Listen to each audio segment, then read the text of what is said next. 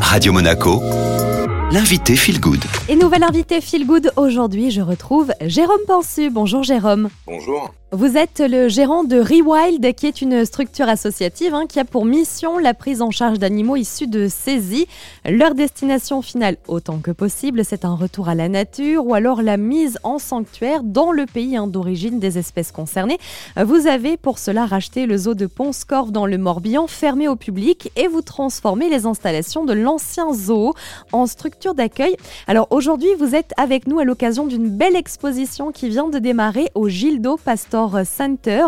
Quel est l'objectif? Alors l'objet c'était de euh, regarder avec un œil différent la captivité. Alors il y a deux séries de photos qui seront présentées, des séries de photos d'animaux euh, pris de façon très esthétique L'objet de ces photos, c'est de pouvoir les vendre pour euh, récupérer des fonds pour le fonctionnement de Rewild. Euh, aujourd'hui, l'établissement, c'est 3000 euros par jour. Et en le fermant au public, on s'est privé quasiment d'un million quatre cent mille euros par an. Et une autre euh, série de photos qui sont des photos aussi très esthétiques, mais des photos de la captivité en tant que telle, pour apporter un autre regard sur la captivité. La captivité est souvent utilisée à vocation récréative. Là, l'objet, c'est d'en montrer les arrière-boutiques. Pour montrer, hein, comme vous dites, hein, l'arrière-boutique de la captivité, euh, combien de photos sont prévues? Qui les a réalisées? Alors une cinquantaine de photos sont prévues. C'est un jeune photographe qui s'appelle David Penaud. Il est sur site quasiment depuis maintenant euh, un an et euh, il amène son regard de photographe avec à la fois l'esthétisme de la tristesse de la captivité. C'est difficile à dire, mais parfois